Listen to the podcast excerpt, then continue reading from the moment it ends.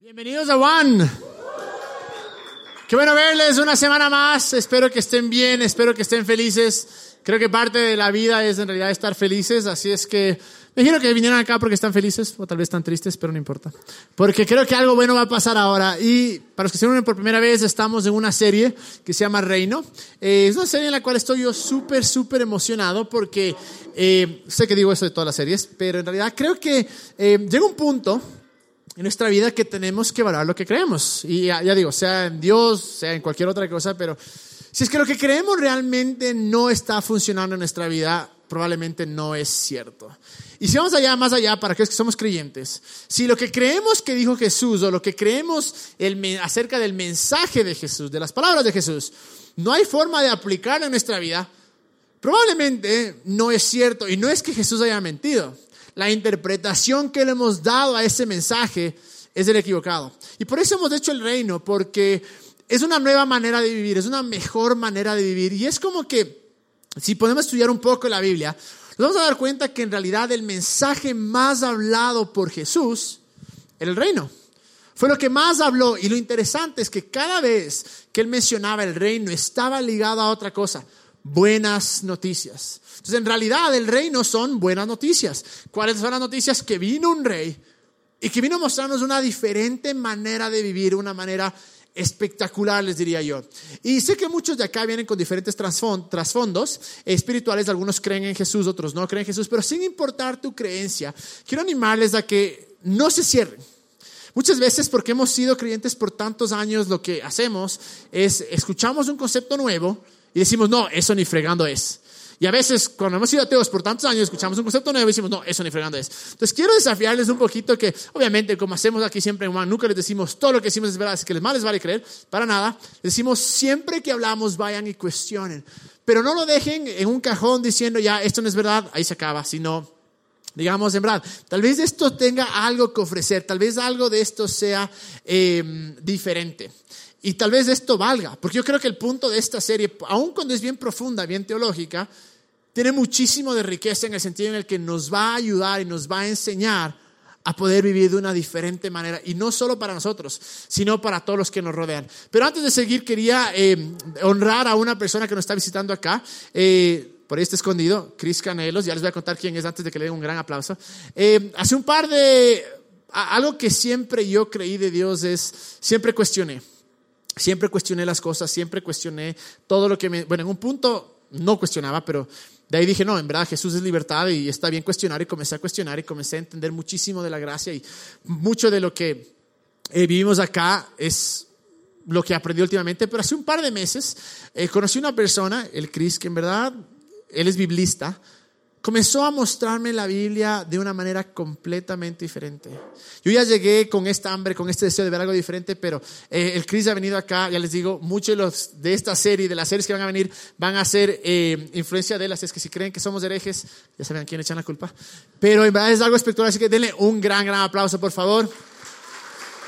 Porque en realidad el Chris es responsable de mucho de esto. Pero bueno, eh, continuando, entonces... Es impresionante porque eh, de los cuatro evangelios, las, eh, Mateo, Marcos, Lucas, eh, las dos primeras, Mateo bueno, en realidad las tres, el momento en el que los autores ah, ponen en boca o escriben las primeras palabras de Jesús son muy similares a estas, que está en, en Mateo 3.2.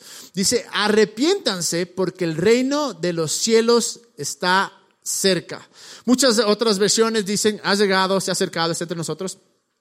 Pero es impresionante porque esta parte de arrepiéntanse no es vayan de rodillas a tal parte, ayunen, latíguense, no.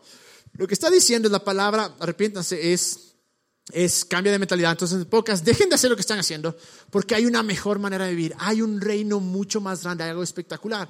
Y justo habíamos hablado que eh, es impresionante cómo hemos reducido el mensaje de Jesús en dos cosas, el cielo y el infierno. Y todo se trata de eso, cuando en realidad el mensaje que vino a dar Jesús era para ahora. Era cómo yo hago que, cómo estos manes hacen que lo que yo digo funcione. Entonces, en realidad el enfoque principal era ese. Y por eso esta parte del reino es, es, demasiado eh, importante que la cachemos, porque no solo viene Jesús y dice así se hace, sino que nos muestra una manera diferente de hacer las cosas. Nos dice esto es cómo se hace, pero mírenme mientras eh, yo lo hago. Y ahora, Jesús llega a un momento en el que la definición del reino en verdad eh, o sea, para todas las personas, o si uno busca, es, en realidad es un territorio que está gobernado como un rey, eh, o está bajo la sumisión de un rey. Pero en realidad, si vemos un poco más eh, bíblicamente, eh, la palabra reino en, hebreo y en griego, lo que significa realmente es este acto de reinar, es un reinado de un Dios o de un rey, obviamente, a su gente. Pero lo interesante de esto es que no se trata de un territorio. Se trata de gente, se trata de personas. Y es justo lo que habíamos hablado la semana pasada, porque ¿qué es lo que había pasado? Eh, viene Dios.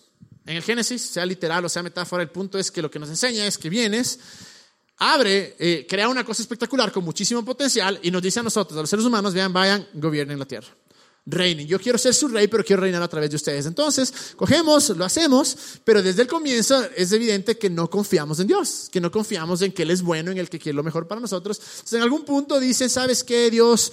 En verdad no queremos que tú seas nuestro rey, queremos que nos des reyes como a los demás. Entonces, obviamente viene un rey y ahí se jode todo, porque ahí es cuando cada uno comienza a reinar de acuerdo a su manera y era todo sobre la fuerza, eh, dominar, era todo sobre eh, inclusividad, y si es que quieres paz, y quieres estar conmigo, más te vale que hagas lo que yo diga.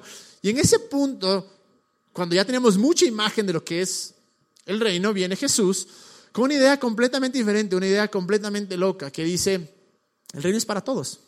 El reino no es solo para un par de escogidos, el reino en realidad es para todos. Y en vez de yo traer que va, anda, conquístale, humíllale, mátale, pone de esclavo, comienza y te dice, ámala a tu enemigo. Comienza y dice, si alguien te pide algo, anda mucho más allá. Perdónale al que te hizo, al que te hizo mal. Y claro, en ese momento se arma un revuelo porque muchas de las, eh, de las eh, cosas que decía Jesús eran estrictamente políticas, por decir así. Entonces unos le amaban, otros lo odiaban. Pero el punto es que la semana pasada justo habíamos hablado de que hay algo súper importante en esto del reino que es, es para todos. El reino es para todos. Muchas veces a través de los años como creyentes hemos pensado es solo para mí, solo para los que creen como yo, solo para los que actúan como yo. Cuando Jesús viene y dice un rato, en verdad esto es para todos. Y habíamos terminado con esta parte que cuando le apresan a Jesús, Jesús dice, el reino, como usted dice, no es que viene aquí o está allá, el reino está entre nosotros. Y estaba diciendo dos cosas. La una, obviamente, es decir, porque me encanta, porque él no solo viene con el mensaje del reino, sino viene a decir, yo soy el reino, yo soy el rey. Entonces, en ese proceso, eh, cuando le dice esto, está entre ustedes, le está diciendo, aquí me tienen, pero va mucho más allá, porque lo que está diciendo es, el reino está en cada uno de ustedes, cada uno de nosotros. Porque cuando volvemos a la historia de Génesis, Dios pone aliento de vida entre nosotros y la realidad es que todos traemos o llevamos ese aliento de vida de Dios y dentro de nosotros podemos ser parte de este reino. Solo que no nos hemos dado cuenta.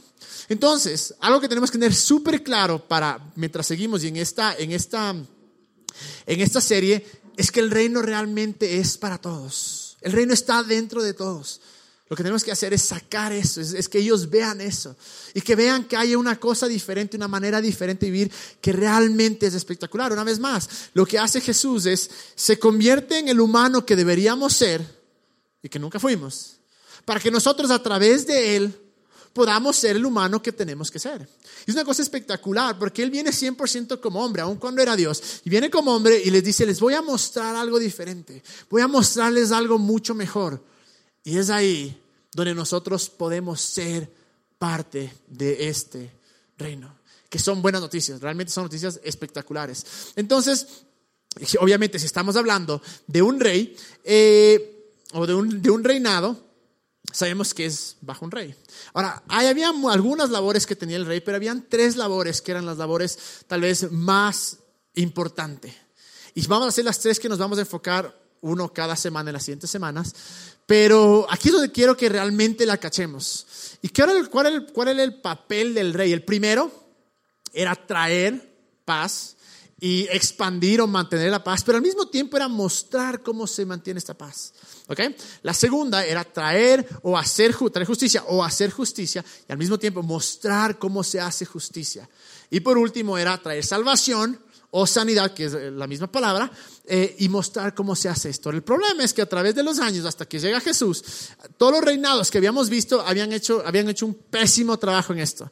No habían traído la paz como tenía que ser, no habían traído la justicia como tenía que ser. Entonces viene Jesús y dice, miren, ustedes tienen un concepto completamente equivocado de Dios, yo soy como, como me ven a mí, así es Dios, y les voy a mostrar esta nueva manera de vivir.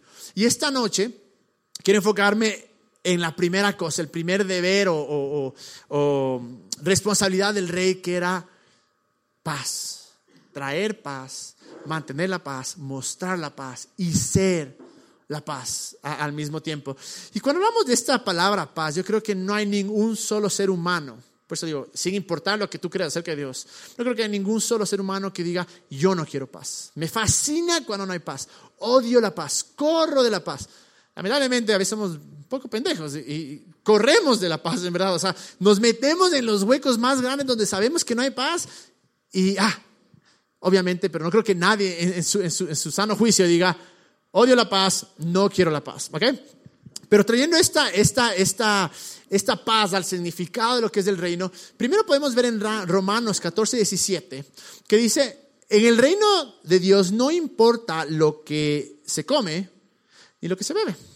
Esto es súper clave porque hemos reducido el reino de Dios, el mensaje de Jesús en no puedes tomar, no puedes hacer esto, no puedes bailar, bla, bla, bla. Y Pablo dice, brother, no se trata de esto. Y luego me encanta lo que continúa. Más bien, lo que importa es hacer el bien, vivir en paz y con alegría. Esa parte es espectacular porque nos muestra la esencia de Dios, nos muestra la esencia de nuestro Padre, que no solo quiere que vivamos en paz, que es su interés que estemos en paz, es su deseo, sino la parte siguiente, sino que estemos también con alegría. Y yo creo que muchas veces la paz y la alegría van juntísimos, van de la mano. Entonces, si alguna vez pensamos que por creyentes tenemos que ser amargados, tenemos que ser indignados, tenemos que ser bravos todo el tiempo, obviamente nos olvidamos de cuál era la intención del reino traer paz y alegría. Pero no termina ahí, porque continuando en Romanos 14, 17 dice, y todo esto puede hacerse por medio del Espíritu Santo. Todo esto, en pocas nos dice, hay esta paz, hay esta alegría en el reino, y se la logra a través de Dios, a través de lo que aprendemos de Él, a través de la guía de Él, ¿ok? Y cuando usamos esta palabra paz, si eh, el significado general que todos conocerían es la ausencia de guerra, ¿ok? Simplemente no hay guerra, y una vez más creo que todos en algún punto diríamos, qué hermoso, no hay guerra, increíble. Pero si vamos a la parte bíblica, aún cuando involucra que no haya conflicto, va mucho más allá, porque también eh, va, esta parte que es que completa, que restaura. Este, y viene de, la, de, la, de la palabra shalom en el Antiguo Testamento, en el hebreo, lo conocemos como shalom. ¿Ok? Y shalom, eh, esta, esta, palabra significa hecho completo o que no falta nada. Es como que algo complejo con muchas piezas se junta y está bien está completo, está terminado. ¿Ok? Entonces, eh, pero ¿qué pasaba con el significado de paz hasta este momento? El significado de paz que se tenía muchas veces era, tú sométeme, sométete a mí y mientras estés casadito, mientras no molestes, mientras hagas lo que te digo, va a haber paz. Entonces, claro, viene Jesús y cambia por completo esto. Y la otra palabra que quiero que nos acordemos es eh, la definición griega de la palabra paz, que es e Irene, ¿ok?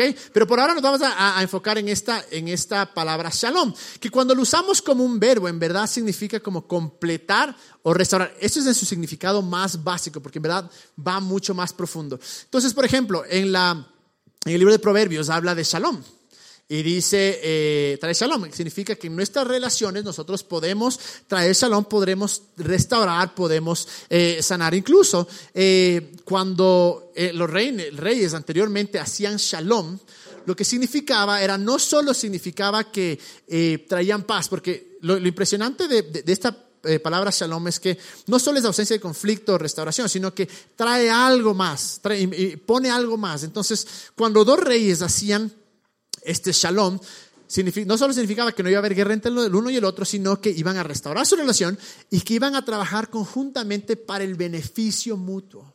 Entonces la palabra shalom no solo es ausencia de conflicto, sino trae algo más, que yo creo que Dios me encanta porque Él siempre trae algo más, y es esta parte de restauración. Entonces, ¿qué es lo que sucede? Hasta este punto vemos que vez tras vez en las historias, en los relatos históricos que vemos en la Biblia, vienen los reinos y tratan de traer paz, pero no había paz y no había paz, no había paz. Y claro, los manes están indignados porque dicen, brother, ¿hasta cuándo? Obviamente porque fue, no confiamos en Dios y quisimos hacerlo como hasta ahora, mi manera. Entonces llega Isaías, que es un profeta, y comienza a hablar del futuro y lo que dice en Isaías 9 y 6, 9, 6 dice, nos ha nacido un niño, Dios nos ha dado un hijo, ese niño se le ha dado el poder de gobernar. Y se le darán estos nombres, consejero admirable, Dios invencible, Padre eterno, príncipe de paz. Me encantan estas definiciones que es consejero admirable, es decir, que siempre está para, para nosotros y va a estar con nosotros con el mejor consejo. Dios invencible, nada es más grande que Él. Padre eterno, sobre todas las cosas, Él es nuestro Padre. Y luego viene esta parte de príncipe de paz, es decir, un príncipe que va a traer shalom, un príncipe que va a traer sanidad, un príncipe que va a traer restauración.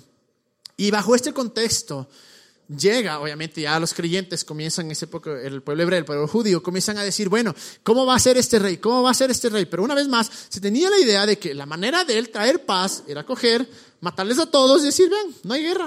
Hmm. Ahí está, estamos en paz. Les maté a toditos los que creían diferente, les maté a toditos los que actuaban diferente.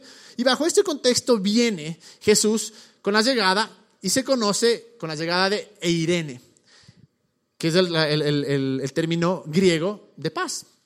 Y lo increíble de esto es que no solo trae esto, sino que dice, yo soy paz, yo traigo paz, mi reino tiene paz, pero las ofrece a los demás. Dice, no solo es para mí, sino para todos los que quieran. Una vez más, el reino es para todos. Entonces, para todos los que quieran, para ellos hay esta paz. Y está en Juan 14, 27, cuando dice, la paz les dejo, mi paz les doy. Yo no se la doy a ustedes como da el mundo. No se angustien ni se acobarden.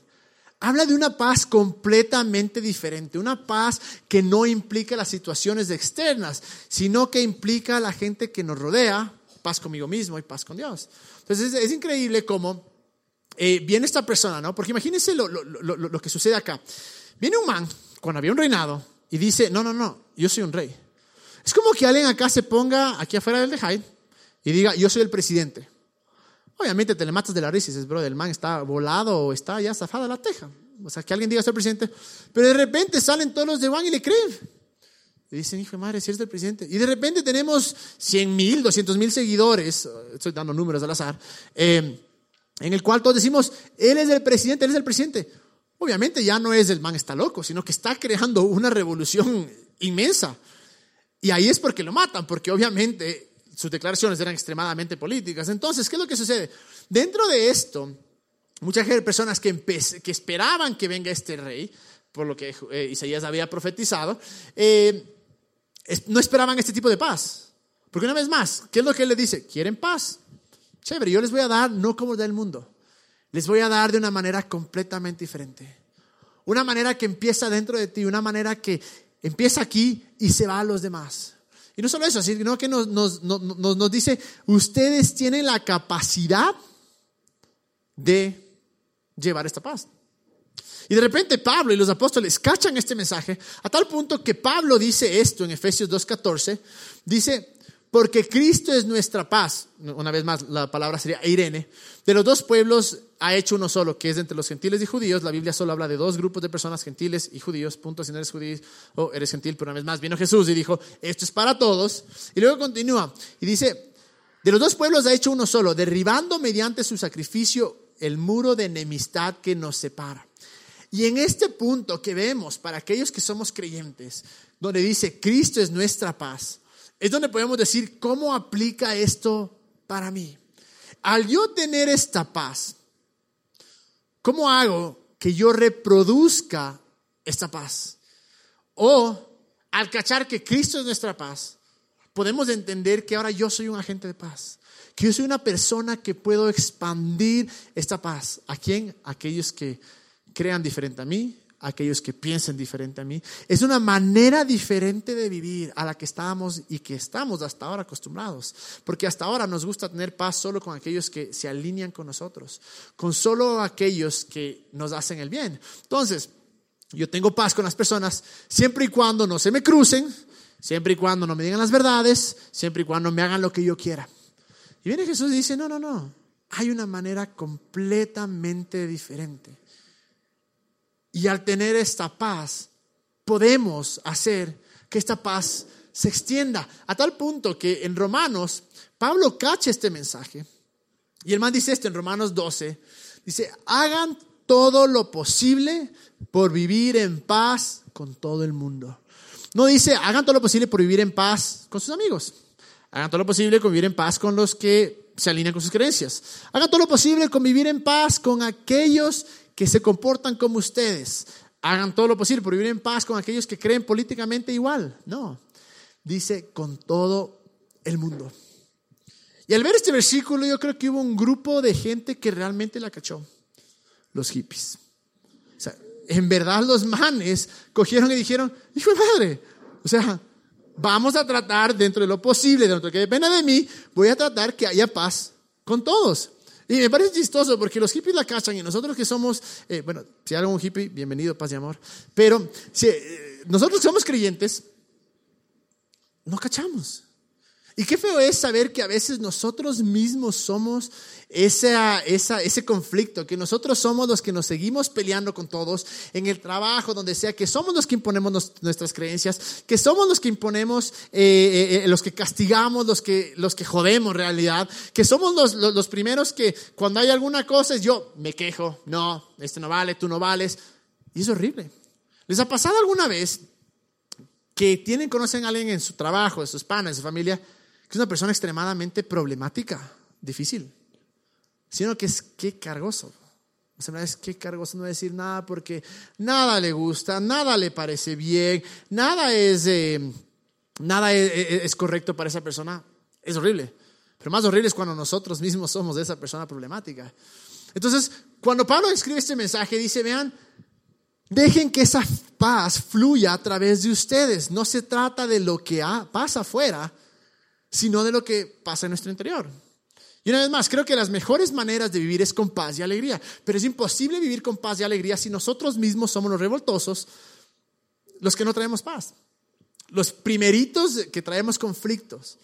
Pero cuando vamos un poquito más profundo, decimos, bueno, eh, chévere, ¿qué requiere ser, tener paz con los demás? Porque no es tan fácil, es muy fácil pararse acá y decir, mira, trata de hacer las paces con todos, pero cuando hemos sido heridos, cuando hemos sido lastimados, cuando somos orgullosos es difícil. Porque lo que involucra esta paz realmente es paciencia, es humildad, sobre todo es muchísimo, muchísimo amor. Y una vez más, esta paz no viene por la ausencia de conflicto, sino que se trata de tomar algo roto, que pueden ser relaciones, pueden ser situaciones afuera de nosotros, tomarlo y restaurarlo. Y dejar que esa paz entre y ese es el concepto bíblico realmente, ese de restauración. Pero una vez más, es fácil decirlo, pero ahora, ¿cómo actúo?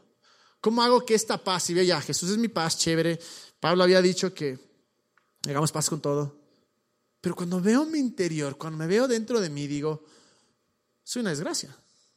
O sea, yo soy el problemático. Yo soy el donde quiera que voy, soy el primero en pelearme con todos. Y es ahí donde se complica un poco la palabra shalom, porque tiene un significado más profundo todavía. No solo es hacerse conflicto, restaurar, sanar, sino que significa integridad. ¿A qué me refiero?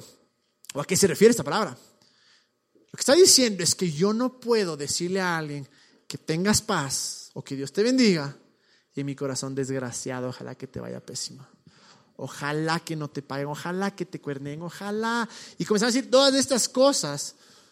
Esta palabra shalom, la palabra integridad, que es integridad, hacer lo que dices. Entonces va un poquito más profundo porque se complica la cosa. No solo se trata de mi boca para afuera, no solo se trata de mi ambiente, sino se trata de cómo yo puedo hacer que en realidad cuando le deseo a alguien el bien o cuando le deseo paz, exista ahí, porque existe un conflicto. Por un lado, mi boca está diciendo que te vaya excelente, estamos, estamos a buenas, hay paz entre nosotros.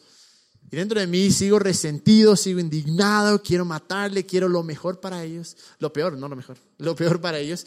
Em, y ahí es donde se trata de una cosa, del corazón. Se pone un poquito más complicado. Porque Jesús no vino a decir, haz esto, haz esto, haz esto, haz esto. En realidad dijo, ve, a mí lo que me importa es el corazón. Entonces, cuando vamos a lo profundo de nuestro corazón, tal vez cogemos y decimos, o sea, mi corazón está negro, está oscuro realmente. Pero siempre hay esperanza y siempre hay gracia.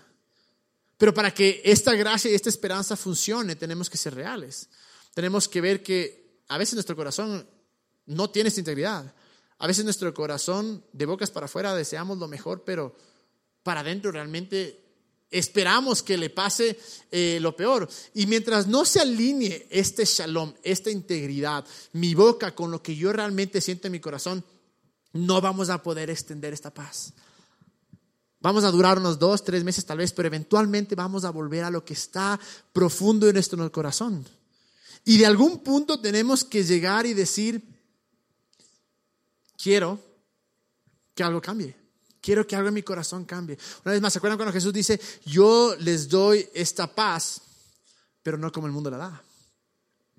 Porque esta paz que yo les doy no se trata de boca para afuera, sino se trata también de la parte de adentro. Y cuando cachamos este concepto y comenzamos a atender paz con uno mismo, es cuando podemos extender la paz. Pero ¿cómo llegamos a ese punto? Simplemente con gracia. La gracia es la habilidad de Dios que entra de nosotros y nos ayuda y nos transforma y nos dice, miren, hay algo más, hay algo mejor. Sí, ahorita tu corazón parece estar medio, medio jodido, pero ¿sabes qué? Aquí estoy yo. Aquí está mi gracia para cambiarte, aquí está mi gracia para transformarte. Y no estoy aquí para juzgarte, para cobarte, sino para ayudarte. Miren lo que dice incluso Pablo en Filipenses el man está eh, en la cárcel en los momentos tal vez más duros, porque quién sabe, cualquier rato le daban el vire. Pero el man escribe una carta que se parece la carta más, se conoce como de las cartas más felices. Dice lo siguiente en Filipenses 4:6: No se preocupen por nada, más bien oren y pídanle a Dios todo lo que necesitan y sean agradecidos. Me encanta esto porque dice, en pocas veces, todo lo que necesitas, dale a Él. Entre ellas, que es, estoy con el corazón hecho pedazos, o sea, en verdad, no tengo esta integridad. Pide Dios, ayúdame, sálvame, rezar a mi corazón. Y luego viene el 7. Así Dios les dará su paz. Si ven, esta primera cosa de decir, Dios te entrego, necesito, Dios te dará tu paz. Esa paz que la gente de este mundo no alcanza a comprender, pero que protege el corazón y el entendimiento de los que ya son de Cristo. Me encanta esta parte, porque primero te dice, eh, la paz que la gente de este mundo no alcanza a comprender en otras versiones, dice esta paz, paz que sobrepasa todo entendimiento. Pero cómo va a ser que estás con paz con este desgraciado que te cuernió, con este man que te hizo la casita en el trabajo, con este man que habló más, mal de ti, con este man que, que, qué sé yo, que te pegó, cualquiera que sea la situación? Dice, no como nada del mundo, es una paz que sobrepasa tu entendimiento, porque no vamos a entender cómo puede ser que en mi corazón esté en paz con alguien que me hizo la casita. Es imposible, es dificilísimo, pero es ahí donde entra la gracia de Dios. Y luego sigue el versículo y, dice acá, y dice, pero que protege el corazón y el entendimiento, y protege el corazón. Protege el corazón.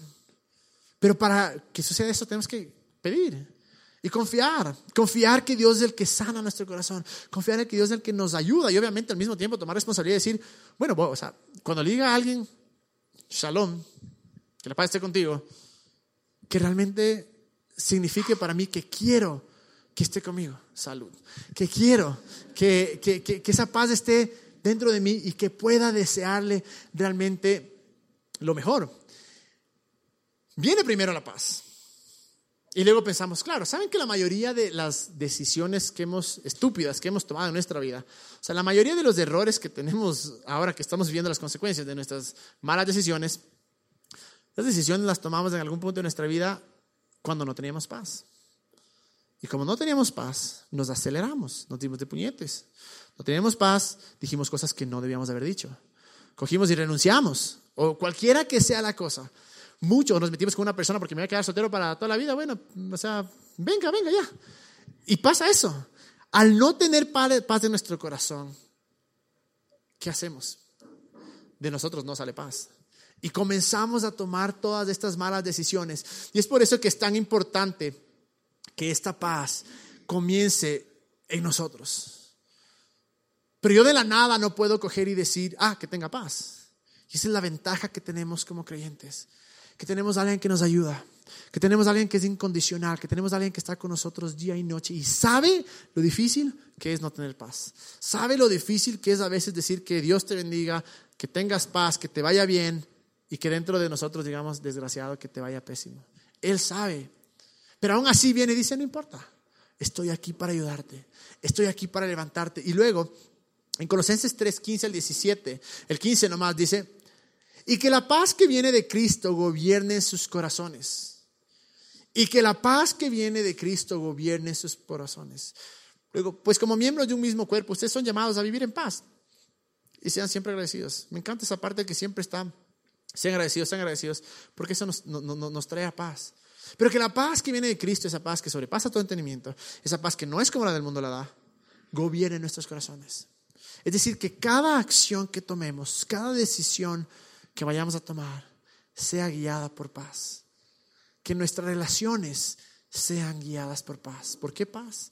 Por esta que no se entiende. Que todo el mundo, que todo alrededor mío se está colapsando, me quedé sin trabajo, la crisis, eh, mi familia está desesperada, estoy enfermo.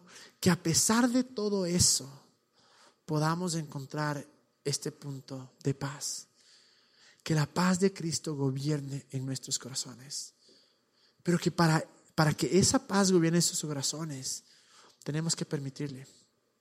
Tenemos que decir, o voy a vivir mi reino, que es como yo creo, de venganza, de contienda, de lucha, de, qué sé yo, o voy a vivir una paz que sobrepasa tu entendimiento, que a pesar de todo lo que me sucede afuera, sí, o sea, eh, eh, el, tener paz no, no, no se niega que no haya conflicto. No se niega que tu vida esté en un hueco, no se niega que haya cosas realmente dolorosas y profundas y feas.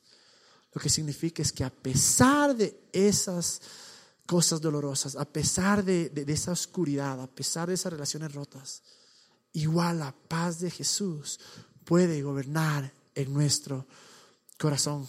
Quiero que venga la banda. Y ahora, ¿cómo alcanzo esta paz interior? Y va ligada de una vez, porque si ven como que se va poniendo tal vez un poquito más profundo, más, más heavy. Pero eventualmente llega la gracia, porque ya les digo, la condenación no tiene ninguna parte, Jesús jamás nos condenó, así que no sientan condenados, siéntense como esperanza, porque viene algo bueno, nuevo, viene algo mejor. ¿Qué es la siguiente parte? La mejor manera de recibir o de vivir en esta paz es recibiendo la paz de Dios. Pero yo creo que es literalmente imposible recibir la paz de Dios cuando no confiamos en Dios. Cuando tenemos una imagen completamente distorsionada de Dios. Cuando tenemos una imagen completamente equivocada de Dios. Cuando tenemos una imagen de que Dios está en contra de nosotros. ¿Cómo voy a confiar en alguien que no esté en paz conmigo? O sea, confiar, confiar en una persona que no esté en paz contigo. O sea, si es una persona que, es, que nunca esté en paz contigo, que cada cosa que haces mal te da, confiarás. ¿Cómo va esa paz gobernar nuestros corazones si no entendemos que Él está en paz con nosotros? Y tal vez es la clave de todo este mensaje y todo este reino. Es impresionante cómo a través del Antiguo Testamento, de las historias de diferentes autores que escriben, se ve un Dios diferente al del Nuevo. Pero ahí entra el conflicto porque dices, a ver, o sea, el Dios del Antiguo Testamento, el Dios del Nuevo. Pero también nos dice que Dios nunca cambia y no cambia. El problema es que no entendíamos que era Dios. Y las personas que escribieron el Antiguo Testamento hicieron bajo su perspectiva y viene Jesús y dice, este es Dios. Como soy yo, soy Dios.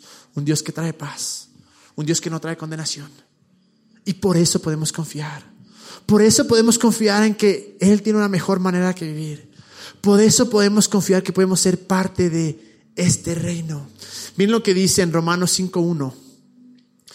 Dice, en consecuencia, ya que hemos sido justificados mediante la fe o restaurados mediante la fe, tenemos paz con Dios por medio de nuestro Señor Jesucristo. Tantas veces yo leí esto y para mí era esta imagen que tenía de Dios que muchos todavía la tenemos. Jesús creó y se indignó desde el momento que creó. O sea, dice que creó algo bueno, pero luego no fue tan bueno. Entonces, durante todas las historias que leo hasta el punto de Jesús, es un Dios muerto de las iras, un Dios indignado que lo único que quiere es que paguen todos por sus consecuencias. Entonces llega un punto en el que está ya, o sea, ya dice, ya, o sea, ya, ya les tocó, o sea, ya, ya no aguanto más. Y en el pleno momento que nos va a, azotar, entra Jesús. Dice, no, perdónales, perdónales. Entonces lo que hace Dios es dice, mm, bueno, pa, pa, pa, le azota a Jesús. Ahora sí ya me siento mejor. Ahora sí ya tengo paz. Ya le maté, le azoté. Perfecto. Ahora sí puedo vivir en paz con todos. Esa era la imagen que yo tenía de un Dios lleno de ira, lleno de resentimiento, que estaba dispuesto a castigarme y hacerme la casita cada vez que yo fallaba. La palabra pecado significa errar el blanco. Alguno que sea aquí eh, padre o madre o, que tengan sobrinos o sobrinas. Imagínense que van a jugar fútbol con ese chiquitico, que le están enseñando algo. Dice, mira, aquí está el arco. Fútbol se trata de patear la bola y hacer gol. Entonces viene el guagua, la le manda afuera. Tarado, inútil, ahora sí te fregaste, te voy a dar. Eso no haces. Siendo humanos no hacemos eso. Siendo imperfectos no hacemos eso. ¿Qué hizo el niño? Erró el blanco. Pecó. ¿Qué haces? Tranquilo, si puedes. Tranquilo, sigue para adelante. Tranquilo, intenta una vez más. Que las consecuencias, hay consecuencias por nuestras acciones, definitivamente. 100%. Pero que Dios sea el que está detrás de eso es otra cosa. Es un mundo roto donde van a haber consecuencias. Pero cuando entendí este versículo de una diferente manera, que dice, hemos sido justificados mediante la fe, tenemos paz con Dios por medio de nuestro Señor Jesucristo. Lo que está diciendo es, véanle a Jesús, estamos en paz. Ahora que entienden quién es Jesús, pueden entender quién es Dios, entonces estamos en paz. No es que Dios cambió, no es que Dios era diferente, simplemente no entendíamos cómo era. Por eso viene Él y nos muestra una imagen diferente. Y para nosotros poder vivir en esta paz, tenemos que dejar que Él entre a nuestro corazón, que nos transforme, que nos cambie, que nos eh, llene de paz nuestro corazón. Pero a menos que no confíe, a menos que confiemos en Él, eso va a ser imposible. Y no confiamos porque no creemos que esté en paz con nosotros. Pensamos que está contando todos nuestros errores. Pensamos que está contando todos nuestros pecados y que tiene una lista y que nos va a hacer acuerdo. ¿Te acuerdas? ¿Te acuerdas? ¿Te acuerdas? No. Aquí está escrito que coge los pecados y los bota al fondo del mar. Y por eso tengo paz. Porque Dios es como Jesús. Porque Él está en paz conmigo.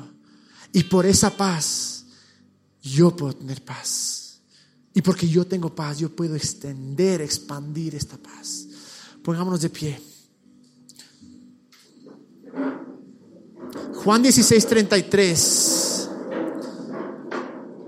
Dice, les he dicho todo lo anterior para que en mí tengan paz. Aquí en el mundo tendrán muchas pruebas y tristezas, pero anímense porque yo he vencido al mundo. Les dije todo esto para que en mí tengan paz. Nunca nos dice la vida va a ser perfecta, no va a haber problemas. No, no, no. Dice, vas a encontrar pruebas, vas a encontrar cosas horrorosas, dolor, frustración. Vas a encontrar tal, o sea, cosas espantosas en el mundo.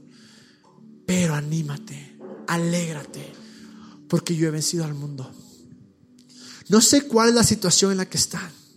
Tal vez tu mundo se, derrama, se, está eh, derribando, está hecho pedazos. Tal vez tiene relaciones que es lleno de conflicto. Tal vez tú eres el conflictivo. Pero que Jesús nos dice, anímate, alégrate, porque todo lo que les he dicho acerca de este reino, acerca de quien yo soy, es para que tengas paz. Para que esta paz reine en ti, porque yo soy más grande que eso. Yo soy más grande que cualquier problema. Y quiero orar para que esa paz gobierne nuestro corazón. Y para que no veamos lo de afuera, y que no reaccionemos de acuerdo a cómo otros reaccionan, sino reaccionemos de acuerdo a Dios, como Jesús reacciona, que es con paz. Cerremos nuestros ojos. Señor, gracias Jesús porque no nos merecemos nada. Gracias Jesús porque eres tú el que nos has transformado. Es tu gracia la que nos ha traído acá. Tú sabes lo difícil que es a veces decir que la paz esté contigo, que te vaya bien y que tener ese conflicto en nuestro corazón no deseamos lo mejor. Tú sabes lo difícil que es tener paz cuando la gente que nos rodea es, es dura, es difícil, es, es complicada, es, es conflictiva.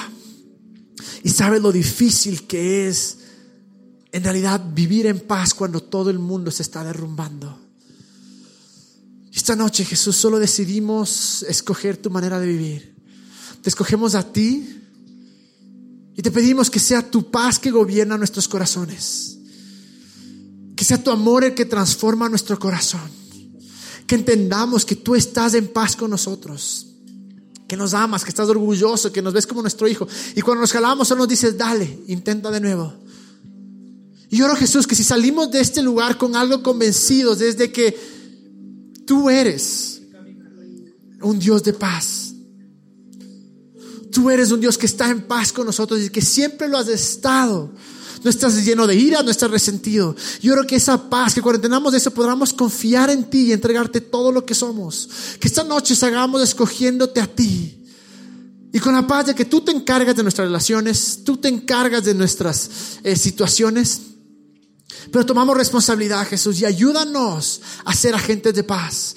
Ayúdanos que donde quiera que vayamos realmente podamos vivir y llevar en esta paz. Y yo oro que cuando viene estrés, cuando viene preocupación, cuando venga dolor incluso, que recordemos de este mensaje, que sí podemos vivir en paz, que tú estás en paz con nosotros y que tu paz gobierna nuestro corazón. Y yo oro que tu paz gobierne el corazón de todos los que estamos aquí. En el nombre de Jesús. Amén. Y mientras le adoramos, es la mejor manera de decir que tu paz gobierne, que tu paz me llene. Dejemos que esa paz gobierne nuestros corazones.